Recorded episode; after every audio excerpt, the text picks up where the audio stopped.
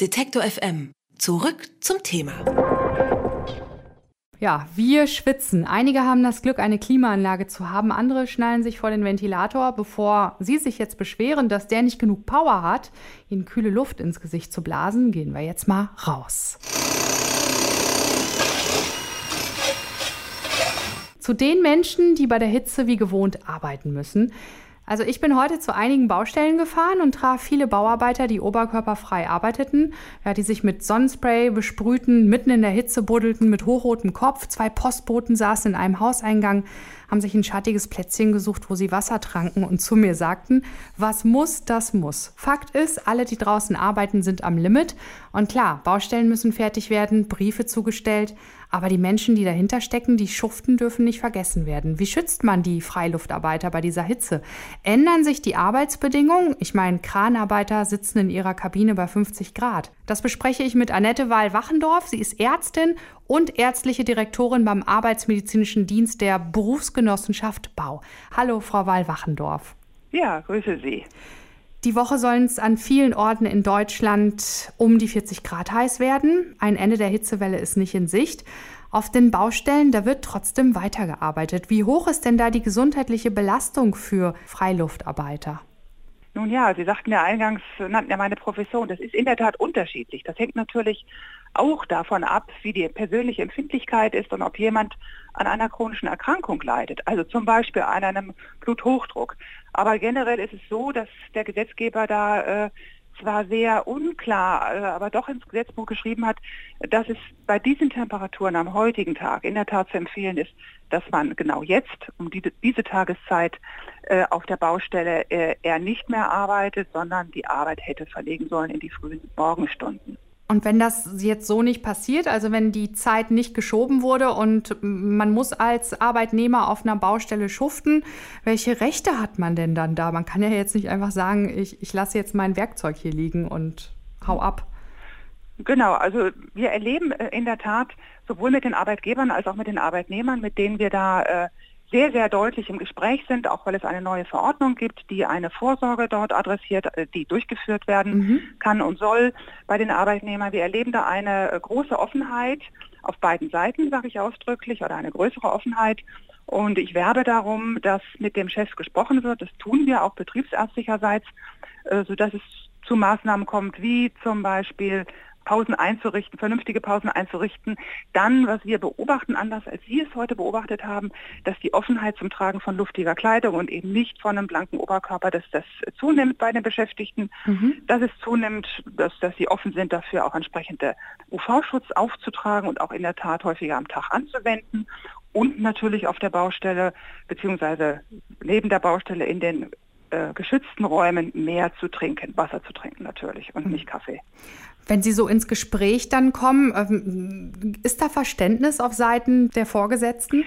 Äh, wie, wie, ich gerade sagte, natürlich gibt es immer wie überall auf der Welt und in allen Arbeitsbereichen äh, da eine große Bandbreite von Menschen, die, wo das Verständnis gerade durch uns erst noch etabliert und geweckt werden muss. Aber wir erleben ganz klar, mhm. dass es sich bessert. Mhm. Äh, es ist in der Tat aber noch viel zu tun, da, da haben Sie recht, aber wir erleben eine klare Offenheit und wir haben natürlich auch jährlich äh, einige ganz, ganz wenige Hitzetote zu verzeichnen und erleben da äh, auch auf Arbeitgeberseite eine sehr, sehr starke Betroffenheit, äh, wo wir spüren, dass das Verständnis dafür, dass persönlicher Körperschutz, also zum Beispiel eben eine, eine Kappe, einen Helm, entsprechende Kleidung, dass das äh, angeboten werden muss, dass da eine immer größere Offenheit für da ist, das auch entsprechend zu tun. Aber mhm. natürlich auch die Umsetzung. Beide Seiten sind zu betrachten. Auch es gibt auch Arbeitnehmer, natürlich, die sich eher schwer tun in der Anwendung der persönlichen Schutzausrüstung. Die Grünen haben im Bundestag einen Hitzeaktionsplan vorgelegt. Sie fordern zum Beispiel ein Recht auf hitzefrei für Freiluftarbeiter. Was halten Sie denn von solchen Forderungen? Also ich würde im Hinblick auf, im Hinblick darauf, dass jeder Mensch anders ist und ich eingangs ja sagte, dass es äh, individuell sehr große Unterschiede gibt und wir ja auch beispielsweise sehr viele Menschen in Deutschland beschäftigen, die einen Migrationshintergrund haben und wo die Empfindlichkeit äh, doch eine andere ist als bei einem nordischen Typen.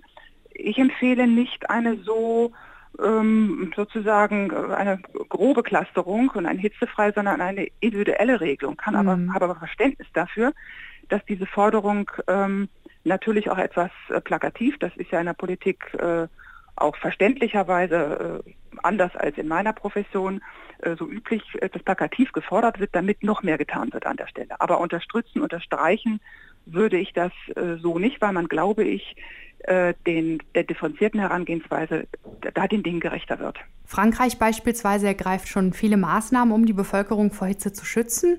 Dort gibt es Hitzewarnsysteme und Informationskampagnen. Bei kritischen Temperaturen kann sogar ein Krisenstab ausgerufen werden. Sollte Deutschland sich daran ein Beispiel nehmen? Also es ist immer gut zu gucken, was andere tun. Das ist ganz klar. Und äh, insofern ist das ein äh, richtiges Vorgehen, als wir erleben in der Präventionsberatung, dass der kritischste Punkt, und auch wieder hier adressiere ich beide Fraktionen, also Arbeitnehmer, Arbeitgeber, die ständige Sensibilität für das Thema ist. Wir kennen das alle selber. Wir fahren mit dem Auto schnell, bis wir ein Knöllchen bekommen und erst dann wieder werden wir daran erinnert, ähm, wie unser Fahrverhalten ist und das hält wieder eine Weile. Also mhm. mit anderen Worten, eine regelmäßige, vernünftige, also auch wirksame äh, Etablierung von Warnsystemen, die, wo dann kein Gewöhnungseffekt eintritt, das ist sicherlich die große Herausforderung an der Stelle. Das würde ich unterstreichen, dass das Sinn macht. Mhm.